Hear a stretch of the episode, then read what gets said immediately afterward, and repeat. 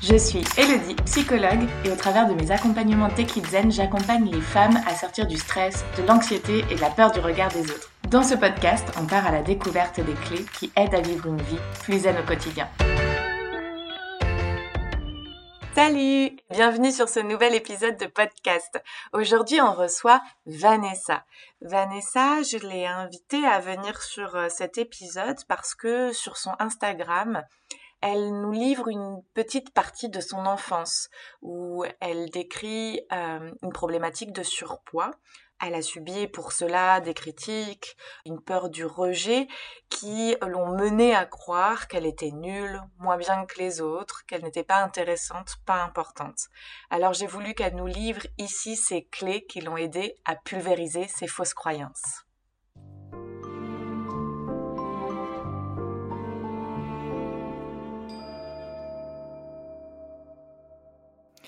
Bonjour Vanessa, bienvenue sur le podcast Zen.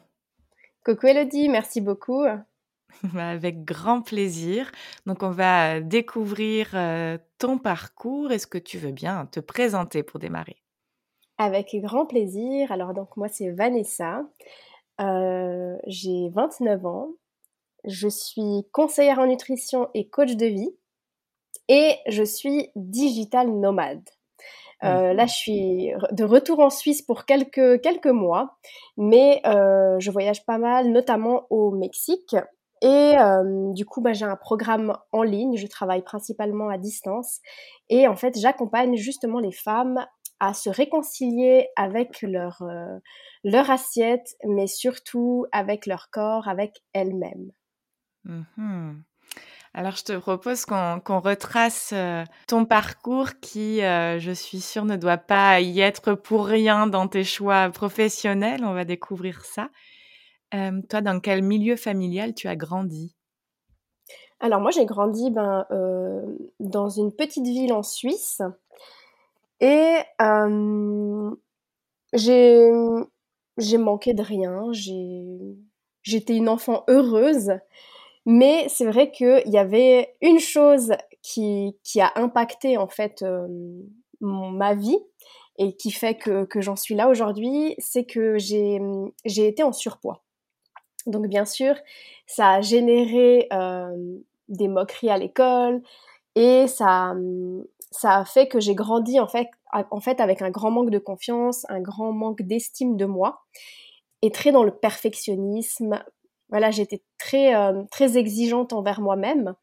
Et euh, disons que c'était très difficile pour moi, en fait, de, m'accepter. Donc, je faisais vraiment tout pour, euh, pour montrer que j'étais j'étais une fille bien. Mais mmh c'était surtout, en fait, à moi que je devais le prouver au final. Ok. Donc du coup, est-ce que ça s'est manifesté dès petite au primaire ou c'est plus tard que ça s'est manifesté tout ça? Euh, oui, euh, dès petite, je dirais que ça, enfin les, croyances, euh, tous ces schémas sont apparus effectivement dès mon plus jeune âge. Ouais, dès primaire, dès les premières années d'école, c'est vrai que je me sentais toujours un petit peu à part, de par ce, physique en fait, qui était quand même différent des copines. Donc je, je, me trouvais toujours moins bien que les autres. Donc c'est vrai que ça a impacté ensuite l'école primaire, l'adolescence. Et ça a continué jusqu'au début, ouais, début de l'âge adulte, je dirais, plus ou moins. D'accord. Et dans ton enfance, est-ce que tu t'es sentie euh, euh, comprise, entendue, peut-être par les adultes, soutenue, ou tu te sentais seule dans, ces épreuves-là? Alors effectivement, je me suis assez vite renfermée sur moi-même. Euh, je me renfermais en fait dans dans les études entre guillemets, dans le sens où comme j'étais perfectionniste, ben disons que je j'essayais de, de, montrer que que je faisais des bonnes notes, etc. Donc je me renfermais beaucoup euh, là-dessus. Après j'ai eu euh, une, pour moi en fait c'est une chance d'avoir euh, rencontré mon chéri qui, qui est toujours mon chéri actuel assez jeune. Et je pense que je me suis après renfermée dans cette relation. Tu l'as rencontré vers quel âge? J'avais 15 ans presque 15 ans. Donc c'était très très jeune. Mais euh, on était un petit peu dans le même bateau. Et du coup, euh, enfin dans le même bateau. Disons qu'on on, on, a, comblé nos, nos besoins mutuellement. Et je mmh. pense que ça m'a beaucoup aidé en fait à, à, à, gagner en confiance petit à petit. Et on a grandi ensemble, on a cheminé ensemble. Et, et voilà, petit à petit, on s'est reconstruit aussi ensemble. Mmh. Alors du coup, tu dis ça a eu un, impact sur cette exigence, ce perfectionnisme. Euh, est-ce que ça a eu d'autres impacts sur euh, ta santé, sur ton alimentation justement, euh, ou des choses comme ça? Sur la santé, non, pas, pas forcément. Ben, mis à part, oui, effectivement, un, surpoids. Et bien sûr, ben, qui dit surpoids dit que le sport c'est plus compliqué. Enfin, il y a plein de choses un peu plus compliquées. Mmh Nutritionnellement parlant, c'est vrai que c'était assez une catastrophe, bien sûr, parce que j'utilisais la, nourriture, euh, je l'ai compris plus tard, comme un refuge. C'était un petit peu mon moyen de, me réconforter. Et, quand je disais tout à l'heure que je m'isolais, bah oui, je m'isolais euh, dans ma chambre et puis euh, avec de la nourriture que je cachais dans des tiroirs et, et mes cahiers et puis j'étudiais. Puis voilà, c'était un petit peu ma façon de, de ouais, de, ouais, de me réconforter en fait. Mmh. Oui, dans ces moments-là, on rentre dans le fameux cercle vicieux. Euh, je me sens pas bien, je me réconforte avec la nourriture. J'imagine il y a de la culpabilité derrière, je me sens encore moins bien, et puis on, on tourne comme ça. C'est exactement ça. C'est quelque chose que je connais très bien, et euh, d'où, euh, bon, on y viendra tout à l'heure, mais d'où mon envie aujourd'hui de d'aider les femmes à sortir de ce cercle vicieux. D'accord. Donc, au départ, quand, vers, 18 ans ou autre, tu te lances dans quel type d'études?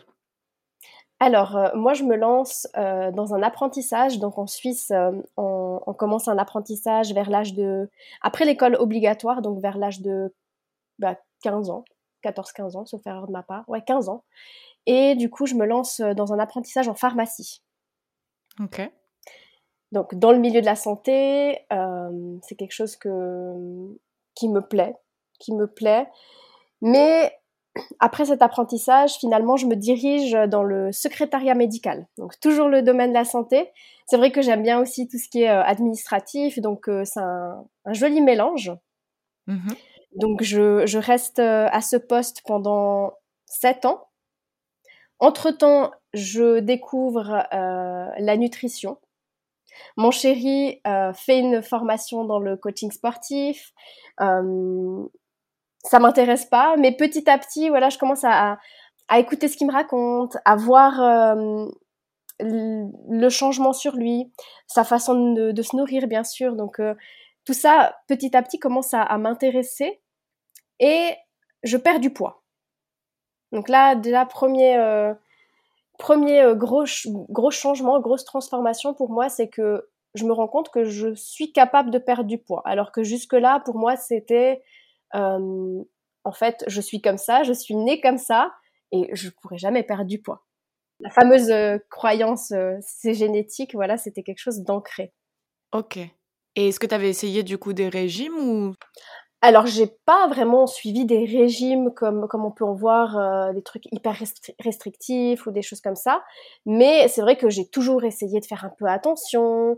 Euh, quand j'étais euh, plus, plus jeune, ma maman m'avait emmenée chez des diététiciennes. Enfin, j'avais déjà essayé certaines choses. Mais à chaque fois, la nourriture, la malbouffe me rattrapait. C'était vraiment euh, très difficile de, de m'en séparer, de, de mon privé. Mmh.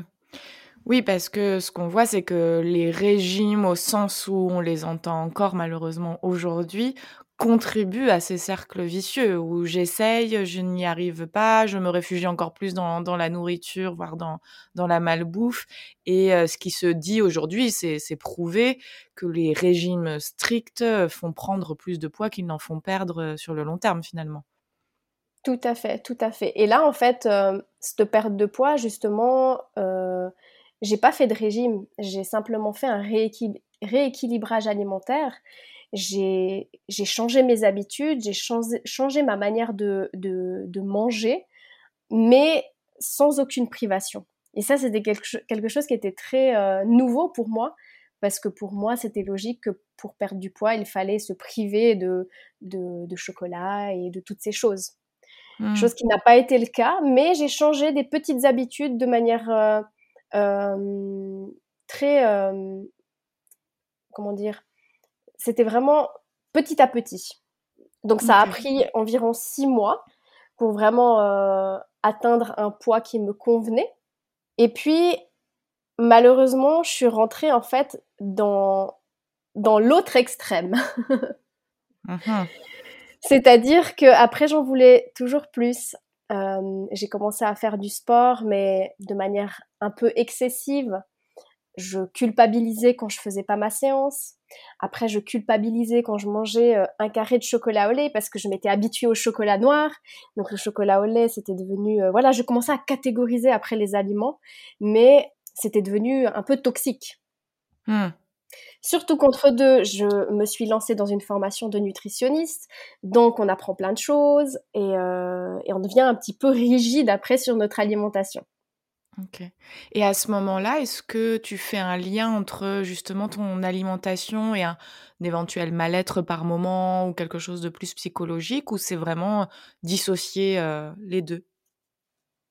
Alors, à, à cette époque-là, je dirais que c'était encore un peu dissocié jusqu'au moment où je termine ma formation et je commence à accompagner les personnes. Donc je me dis génial, maintenant je vais pouvoir faire des programmes, c'est cool. Euh, J'avais déjà beaucoup de copines qui me demandaient des, des conseils euh, après ma perte de poids, donc voilà, j'étais toute contente. Et là, je me rends compte que ça bloque. Je me dis mon Dieu, mais qu'est-ce que je fais faux? Pourtant ça a marché pour moi, pourquoi ça ne marche pas sur les autres? Et là, je commence à creuser justement, à me dire mais le problème c'est pas ce que les gens mangent, parce que les gens ils savent euh, que, bah, que manger des chips, euh, c'est moins bien que manger euh, des fruits. Ça, on le sait. Il n'y a mm. pas besoin de nutritionniste pour qu'on nous le qu'on nous l'apprenne. Et là, je commence à creuser un petit peu et je me dis, mais en fait, euh, je crois qu'il y a un truc émotionnel. Donc là, je commence à faire des liens un petit peu et je découvre une formation dans le coaching.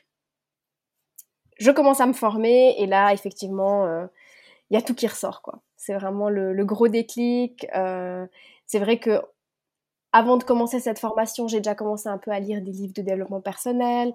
Et là, je pense que le vrai travail, entre guillemets, sur moi-même a commencé et que j'ai commencé à comprendre énormément de choses euh, par rapport à, ma façon de me nourrir, à ouais, tout ce tout ce qui a été emmagasiné en fait dans le corps émotionnellement aussi. Est-ce que tu, te souviens de, euh, de points forts qui t'ont marqué comme prise de conscience là-dedans? Il n'y a pas eu des points vraiment particuliers, c'est vraiment euh, petit à petit toutes les pièces du puzzle qui se sont réunies et, et où j'ai pu prendre du recul et observer en fait ce puzzle en me disant ah bah ouais en fait je comprends autant voilà les blessures de l'enfance, euh, toutes ces choses en fait, euh, ça m'a vraiment fait le déclic. Mais il n'y a pas eu, je dirais, une chose en particulier. C'était vraiment hmm. tout est arrivé en même temps, je dirais. Hmm. Donc du coup, ce, ce, lien en fait qui vient casser la croyance que j'ai du surpoids parce que c'est génétique et on n'y peut rien. Il faut simplement que je rééquilibre mon alimentation. Point tout d'un coup, il y a beaucoup d'autres aspects qui viennent se greffer à ça. Exactement. Et là, vraiment, pour moi, ça a été une révélation parce que je me suis dit, mais en fait, c'est, c'est, en fait, il y a un sens à tout ça. Et euh, s'il y a un sens, ça veut dire qu'on peut travailler sur ces choses-là. et on peut s'en libérer, en fait, en allant creuser beaucoup plus profondément. Ce qui a pour moi aujourd'hui énormément de sens parce que on ne travaille pas uniquement sur le symptôme. Tu vois, pour moi, le poids, en fait, c'est le symptôme du mal-être qui est bien plus profond. Et le fait d'aller vraiment euh, euh, creuser en profondeur et travailler sur la, racine, la cause profonde, ben c'est hyper puissant. Et comment tu as travaillé, toi, sur cette, euh, sur cette cause plus profonde? Bah avec ma formation de coaching, parce que quand on devient coach, euh, bah il faut avant tout euh, travailler. J'aime pas le mot travailler sur soi parce que pour moi c'est quelque chose de, normal, mais voilà, on va utiliser ça aujourd'hui. Donc, c'est vraiment super important de, faire ce travail euh, sur soi, ce travail intérieur, comprendre les choses pour pouvoir aider les autres. Donc, ça a été un, énorme chemin. Et, et, tout au long de ma formation, en fait, bah, on apprend des choses, mais en même temps, on, on, fait tous les, les, exercices, on utilise tous ces outils sur, sur nous-mêmes, on est coaché. Et je pense que ça a été l'outil qui m'a le plus aidé après, bien sûr, ben, j'ai continué à lire énormément de livres, euh, j'ai continué à, à, suivre des formations, à être accompagnée aussi par d'autres euh, thérapeutes. Donc, euh, ça a été un tout. Mais je dirais que le coaching, en tout cas, ça a été quelque chose de, de, très fort dans mon parcours. Ouais, comprendre son, son enfance, son passé, le, la source de certaines blessures, ensuite son fonctionnement, du coup les conséquences de ces blessures-là, et ensuite comment les transformer, les transcender, quoi. Exactement, c'était vraiment... Euh, tous les outils, en fait, permettent de mieux se connaître, de connaître comment euh, on fonctionne et pourquoi on fonctionne de cette façon, et se libérer ben, de tout ce qui, ce qui ne nous sert plus aujourd'hui, en fait, dans mmh. les schémas euh, répétitifs. Ok. Est-ce que dans tes accompagnements, il y a mmh, des notions clés peut-être au départ que tu partages et ou alors des problématiques que tu rencontres beaucoup, des fausses croyances que tu rencontres beaucoup? Il y a plein de questions du coup en une. Choisis ce qui te parle. alors attends. Oui, tout à fait. Alors dans mon programme, effectivement, j'ai créé un truc de A à Z parce que j'ai pu euh, avec euh, l'expérience que j'ai aujourd'hui, j'ai pu constater qu'il y a beaucoup de choses similaires qu'on retrouve chez, euh, chez, chez, les femmes que j'accompagne. Mmh Alors, bien sûr, il y a, y a, ces blessures, cette notion de blessure d'enfance qui revient et qui est souvent très souvent la même. Donc c'est quelque chose sur laquelle on se focalise beaucoup durant l'accompagnement pour pouvoir s'en libérer Ensuite, il y a bien sûr aussi les valeurs. Pour moi, c'est important de, de, comprendre qui on est à travers nos valeurs. Parce que pour moi aussi, la nourriture, les valeurs, en fait, c'est la nourriture de notre âme. J'aime bien dire ça. Et souvent, si on ne on n'honore pas nos propres valeurs, ben en fait, on a tendance à aller se nourrir avec la nourriture au lieu de se nourrir avec nos valeurs. Donc ça, c'est une clé très très importante, un des outils euh, très très puissants qui a apporté énormément de déclics dans mes accompagnements. Euh, après, il y a toujours le, petit saboteur, le mental, qui est voilà très très très euh, important dans mes accompagnements parce que bah, bien sûr, il y a toujours ces petites croyances, ces petits parasites qui viennent nous bloquer justement dans notre façon de, nous percevoir, dans notre façon de nous nourrir. Mmh. Donc, euh, donc voilà, puis bien sûr, après, ben, le rapport au corps. Euh. Ok. Alors, pour, pour prendre dans l'ordre, tu disais euh, les blessures de l'enfance qui est souvent la même, c'est-à-dire? Alors, quand on, on, a un mauvais rapport avec soi, quand, ouais, c'est ça, peur du regard des autres, il y a énormément ça qui revient. on est très, très dur avec soi-même.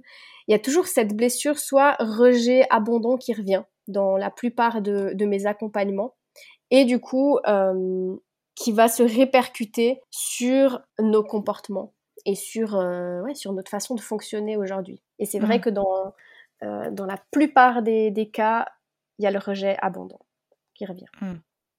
Donc on va se protéger de cette blessure-là pour surtout ne jamais la, la, revivre avec des comportements euh, de protection tels que, comme tu disais, le perfectionnisme, l'exigence, ou alors je vais euh, tout faire pour les autres, tout donner sans écouter mes propres besoins, ou euh, tous ces comportements-là qui finalement vont abîmer notre estime de nous, vont nous épuiser au quotidien, et puis vont parfois abîmer les relations avec l'autre et encore une fois, former ces fameux cercles vicieux où bah, finalement je finis par être rejetée alors que je donne tout, ou où j'échoue, il y a des projets qui n'aboutissent pas alors que je donne tout et que je ne supporte pas cette notion d'échec ou autre.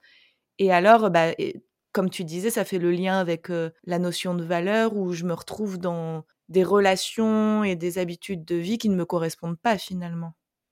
Tout à fait. C'est exactement ça, Elodie. En fait, c'est des blessures qui sont, qui sont là et qui, qui sont là depuis tellement longtemps que on vit avec, mais on se rend pas compte ben, tout ce que ça va euh, générer derrière comme, euh, comme comportement répétitif. Et c'est mmh. exactement ce que tu as dit. Mmh. Et du coup, cette notion de valeur, on en entend beaucoup parler sur les réseaux, sur tout ça. Mais euh, concrètement, toi, comment tu le travailles, euh, cette notion-là? Alors, euh, l'idée, c'est de guider vraiment la personne vers ce qui est important pour elle. Parce que aujourd'hui, en fait, selon, selon ce que j'ai pu constater, on a tendance à vivre à travers des valeurs qui, qui ne nous correspondent pas à travers des valeurs inculquées par, euh, par habitude et encore une fois par peur euh, d'être jugé, par peur du, du regard des autres. Euh, et du coup, on vit en mode pilote automatique, voilà, assez machinalement. Ça nous enferme finalement dans, dans une vie qui ne qui nous correspond pas vraiment? Tout à fait. Et en fait, ce qu'il y a, c'est que j'avais lu dans un livre, en fait, que des personnes âgées, quand on leur demande justement euh, un conseil ou, qu'est-ce qu'elles nous diraient par rapport à notre vie, souvent, ce qui ressort, c'est de, profiter et de vivre sa propre vie, parce qu'il y a souvent ce, ce, des regrets et elles auront tendance à dire en fait que euh, elles ont passé à côté de leur vie. Voilà, c'est ça que je voulais dire, le, le, fait de passer à côté de sa vie. Et passer à côté de sa vie, c'est vraiment ça, c'est passer à côté de ce qui est important pour soi et de ses valeurs propres. Ouais, oui, c'est une recherche qui avait été faite sur, effectivement, je crois que c'était c'était une psychologue ou je sais plus son nom, qui avait interrogé toutes les personnes sur leur lit avant de décéder. Et effectivement, ce qui ressortait le plus, c'était le regret de ne pas avoir fait certaines choses qu'elles auraient voulu faire, quoi. Exactement. Et ça, c'est automatiquement lié à, à valeurs. Donc l'idée vraiment à travers ça, c'est de guider les personnes à, ne pas avoir à se dire, tiens, j'ai passé à côté de ma vie et là, c'est peut-être un peu trop tard. Mmh. Parce que du coup, dans cette notion de valeur, finalement, c'est c'est lié aux injonctions quoi qu'on peut nous mettre dans l'enfance de par notre famille, notre milieu familial, euh, l'école ou autre. De il faudrait que la vie soit comme ça quoi. Une vie normale, c'est euh, être en couple, bon le fameux euh, avoir une maison, un chien, un travail stable. Alors qu'on remet beaucoup en question aujourd'hui parce que bah, du coup, t'en es la preuve en étant digital nomade. Il y a quand même maintenant aujourd'hui changer de métier avec la génération qui arrive, etc., est beaucoup plus accepté. Il n'empêche qu'il reste encore beaucoup d'injonctions qu'on va se mettre euh, entre je rêve d'une vie, mais dans le quotidien, je ne fais que... Euh, euh, je j'ose pas aller vers ces rêves-là, finalement. Mmh Exactement, il y a de ça et il y a aussi ben voilà, les, valeurs inculquées, mais on peut aussi retrouver par exemple des valeurs qu'on a s'est approprié de par notre expérience, de par notre vécu. Je prends euh, un exemple tout bête, mais euh, la sécurité, par exemple. C'est souvent une, une, valeur qui revient. Je vois vraiment la différence de cette valeur ici en Suisse ou peut-être même en France, où voilà, on a, on a grandi avec ce, ce besoin de sécurité parce que la sécurité passe avant tout, on a des assurances pour tout, il faut avoir un travail avec un bon salaire pour pouvoir se nourrir, etc. Le confort aussi, c'est une, une, valeur inculquée. Chose que, au fond, euh, en fait, on a tous besoin plutôt de liberté. Mmh. Donc, il y a aussi par rapport à, ouais, au, vécu, alors bien sûr, c'est ce que tu disais tout à l'heure, euh, mais après, ça peut être vécu dans le sens où, imaginons, euh, euh, on a vécu une agression, des choses comme ça. Ça peut aussi être une valeur qui ressort par rapport à ce qu'on a vécu dans notre mmh. passé. Oui, je crois que j'entendais un, un, thérapeute qui disait que justement, effectivement, beaucoup de, psychologues, de thérapeutes, etc., parlaient de trouver cette sécurité, de se sentir en sécurité. Et il disait que c'était la pire des choses à faire pour se sentir bien dans, dans la vie. Et alors, la manière dont moi, je l'ai compris, en tout cas, c'est qu'en fait, effectivement, l'idée est de trouver une sécurité intérieure, se sentir bien avec soi-même, en confiance, d'avoir de l'estime pour soi, avoir conscience de ses ressources aussi. Et pour pouvoir effectivement affronter l'insécurité de la vie parce que il peut se passer des imprévus tout le temps et puis on peut avoir envie et besoin de se lancer des challenges etc mais si on n'a pas cette sécurité intérieure on ne pourra pas aller vers cette insécurité extérieure dont finalement on a besoin comme tu disais qui va venir apporter de la liberté et, et de la une forme de de mieux-être finalement où on aura moins besoin de compenser par d'autres biais quoi. Mmh exactement, tout à fait. Et alors pour revenir du coup à la nourriture, comment il y a ces déclics là du coup que ces femmes vont faire Est-ce qu'il y a d'autres points ensuite qui vont les aider à renouer une relation différente avec la nourriture? Bah en fait, en, en, apprenant à se connaître, en renouant tout simplement avec elle-même, automatiquement, le rapport à l'alimentation va changer aussi. Parce que quand on apprend à, à créer une relation saine avec soi-même, bah, automatiquement, on va vouloir apporter des choses saines à son corps aussi. Mmh Ça va dans ce sens-là. Donc, euh, donc après, bien sûr, euh, j'essaye de leur apprendre des, des bases pour qu'elles comprennent comment ça fonctionne. Euh, j'essaye de, de, de, les guider vers cette non-catégorisation de l'aliment pour vraiment comprendre comment dire, que l'aliment, ça reste un aliment et se détacher en fait émotionnellement de, ça. Mais comme au début de, l'accompagnement, elles apprennent à se connaître à travers les valeurs et qu'elles vont vers ces valeurs-là, elles honorent ces valeurs, bah automatiquement en fait il y a plus ce besoin de se nourrir, euh, de se réfugier, de se récompenser avec la nourriture. Donc c'est tout un, ouais, c'est un processus qui, quand on, le parcourt, ben en fait, ça, ça, prend du sens et les choses se font euh, progressivement de façon assez naturelle. Hmm. Est-ce que respecter ces valeurs, ça implique souvent euh, peut-être euh, changer de voie professionnelle, mettre des limites dans ses relations amicales, amoureuses? Est-ce que ça implique tout ça ou d'autres choses? Bien sûr, ça peut impliquer, bah, si effectivement on a, on a choisi une voie euh, un peu par obligation ou parce qu'on ne savait pas trop, c'est vrai que aujourd'hui on se rend compte, hein, on ne se connaît pas vraiment. Comme je disais tout à l'heure, on, grandit un peu en mode euh, pilote automatique. Et c'est vrai que tout à, tout à coup, ben voilà, j'ai eu des personnes qui, en découvrant leurs valeurs, elles se, elles se sont rendues compte qu'elles étaient totalement à côté de la plaque, par exemple professionnellement, ou même dans leur relation, que ça nourrissait pas du tout et qu'au contraire, en fait, ça les bouffait. Et voilà, ça, c'est vrai que c'est quelque chose d'assez fort ce mot, euh, ça me bouffe. Et du coup, je bouffe. Mmh. Donc euh, ça, ça va régler en fait plein de choses quand on se met sur euh, entre guillemets sur ce droit chemin et qu'on va dans le sens aligné à qui on est. Et toi, comment tu t'es dirigée vers la vie de digital nomade? Bah pareil en fait, j'ai appris à me connaître et en fait j'ai vraiment réalisé à quel point euh, voyager était important pour moi et cette notion de liberté surtout. J'ai essayé plein de choses. J'ai avant de, de me lancer dans, dans, dans, le digital nomadisme et de partir voyager, j'avais envie d'ouvrir un cabinet. Donc j'étais persuadée que c'était c'était ça qui allait me permettre d'être plus libre étant donné que j'ai démissionné, j'avais plus de patron. Sauf qu'en fait, euh, je me suis réalisé que c'était pas cette liberté-là que je voulais. Donc j'ai dû un petit peu essayer des choses. Bien sûr, quand on, apprend à se connaître, euh, faut tester. Et bien sûr, quand euh, est arrivée la pandémie, là, il y a eu des gros déclics. Comme chez beaucoup de personnes, comme j'ai été privée entre guillemets de voyage, je me suis vraiment rendu compte à quel point c'était important pour moi, à quel point tout peut s'arrêter du jour au lendemain, et, euh, et du coup, je me suis dit non, mais là, euh, c'est bon, quoi. J'ai compris. Et dès que je pourrais voyager, je partirai. Et c'est exactement ce qui s'est passé. Une année après, ben, on a discuté avec mon chéri et euh, ça s'est passé très vite parce que au final, on savait tous les deux ce qu'on voulait, mais on n'osait pas forcément le faire. On n'avait pas eu les déclics. Et, et voilà, c'est arrivé. On a été au-delà des, des, peurs et ça s'est fait du moment qu'on prend cette décision et qu'on est justement aligné à nos valeurs, en fait, les choses, elles sont tellement fluides et c'est là qu'on se rend compte, ah ben, en fait, c'est le, le, bon chemin. Mmh.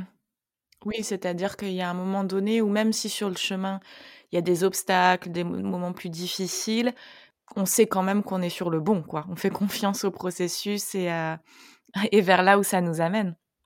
C'est ouais, c'est ça, ça, ça prend du sens. C'est vraiment très profond en fait le ressenti.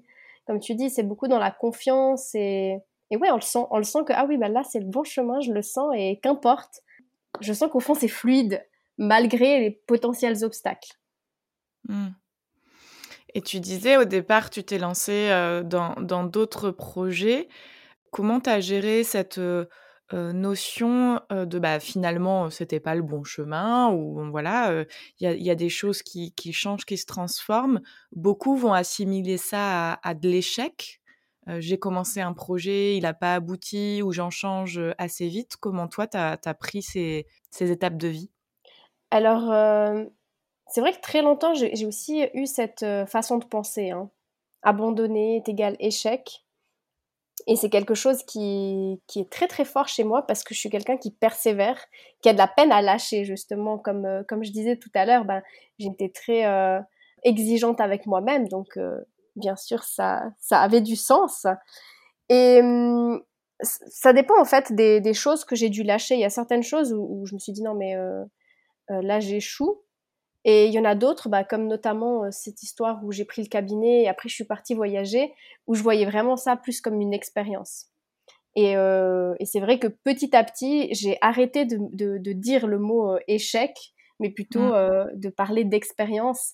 Et à force de me répéter ça, bah, c'est vrai que aujourd'hui j'ai cette vision plus d'expérience plutôt que d'échec.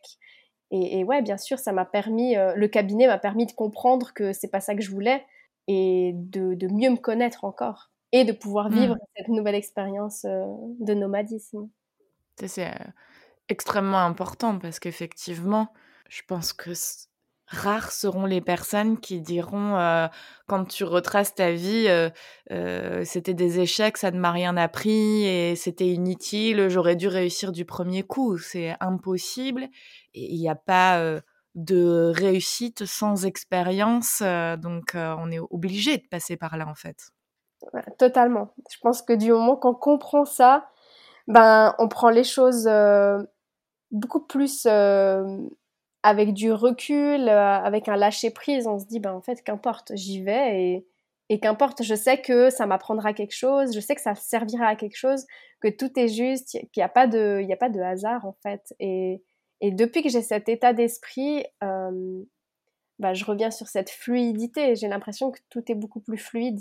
Quand j'ai une opportunité qui se présente à moi, ben, si c'est en accord avec mes valeurs, d'où l'importance toujours de ces valeurs, ben, si c'est en accord avec ça, je sens que, que je peux y aller. Et après, euh, à moi de voir si, si j'y vais pour apprendre quelque chose, si c'est plutôt une leçon, une expérience, ou si c'est pour passer à une euh, l'étape d'après. Mmh. Et tu disais que dans l'enfance, tu avais pu subir des moqueries ou autres. comment tu as développé ton rapport aux autres? Parce que j'imagine que ça a pu l'entacher par moments. Est-ce qu'il y a pu avoir de la crainte, de la colère, des difficultés ou tu as réussi à surpasser ça rapidement? J'ai en, grandissant, j'ai réussi à surpasser ça. Ça s'est fait vraiment ben, avec cette cette expérience euh, dans le coaching, euh, ça n'a pas toujours été facile parce que pour moi, le regard des autres était super important quand même. Euh, l'apparence physique était très importante. C'est vrai que à l'adolescence, je me maquillais quand même beaucoup. je pouvais pas sortir sans maquillage. J'avais l'impression de sortir nue. Les vêtements aussi, la mode, c'était vraiment toutes des choses très très importantes auxquelles ouais j'ai attaché beaucoup d'importance. Et petit à petit, c'est vrai que, mais pareil, hein, c'est aussi euh, durant la pandémie où voilà, on se maquillait moins, on sortait moins, et du coup, on se rendait compte que, en fait, on, s'est réapproprié notre visage mmh. naturel, et, et, en fait, euh, je crois que j'ai aussi petit à petit lâché prise sur ça, et j'ai vraiment eu des déclics euh, sur sur ouais le regard des autres, et et ouais, j'ai au fur et à mesure lâché prise sur ça, et depuis que je voyage, bah là voilà, ça a décuplé euh, le lâcher prise parce que c'est vrai que là où je voyage en général, je me maquille pas du tout. Euh, je peux être moi-même, personne me connaît, je m'en fiche. Et, ouais, dans d'autres cultures, c'est très différent, ce, ce rapport à soi, à l'apparence, au regard des autres. Comment ça s'organise du coup euh, globalement ta vie de digital nomade? Ben c'est très libre et j'adore ça.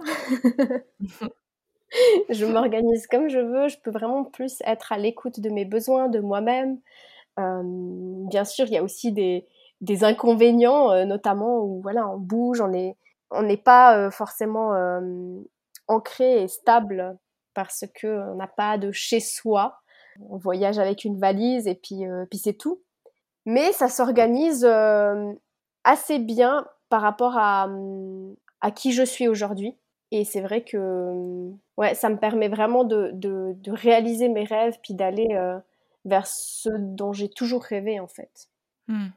Est-ce que vous rencontrez des personnes? Parce que c'est une chose que certaines personnes peuvent craindre de se dire mais je vais m'isoler, je vais voilà on va on va vivre juste en couple ou autre ou là où vous allez vous arrivez à rencontrer du monde?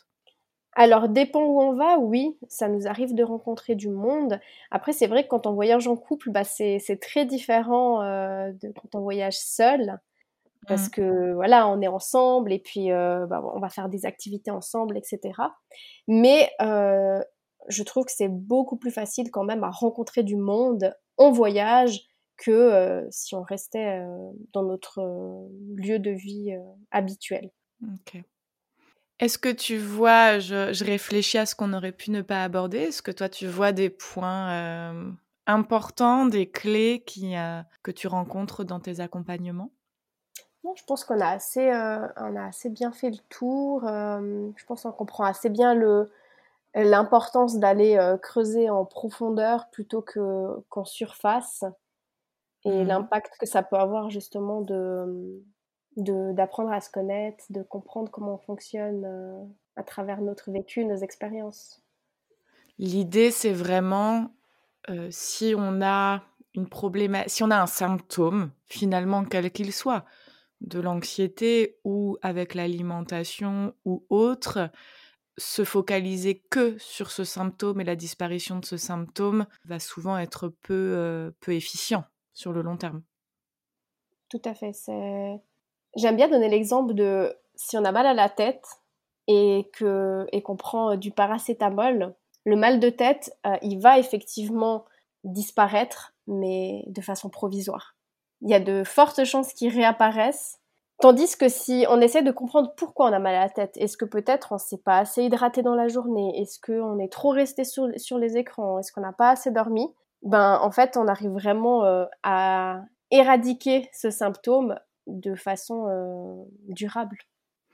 Oui, dans, euh, là en ce moment sort le programme Corps et Esprit dans mes accompagnements et, et c'est vraiment un des points essentiels qu'on essaye de transmettre, c'est d'agir à la fois en termes d'inconscient et de libération émotionnelle, à la fois d'un point de vue psychologique, on a parlé des croyances limitantes, et en même temps, bah, mon alimentation, mon rythme saisonnier, mes cycles, surtout en tant que femme, il y a une, une vraie problématique de non-écoute de soi et de non-écoute de nos besoins, et, et, un besoin, je pense, de revenir à comment on fonctionne de manière naturelle et sur, sur une année complète, quoi, finalement.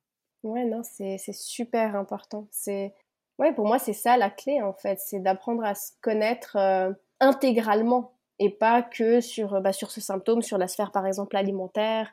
Ça n'a pas de sens mmh. pour moi de, de, de, travailler uniquement sur ça. Et, et c'est ce que la majorité de, des personnes font et c'est ce que j'ai fait aussi. Hein.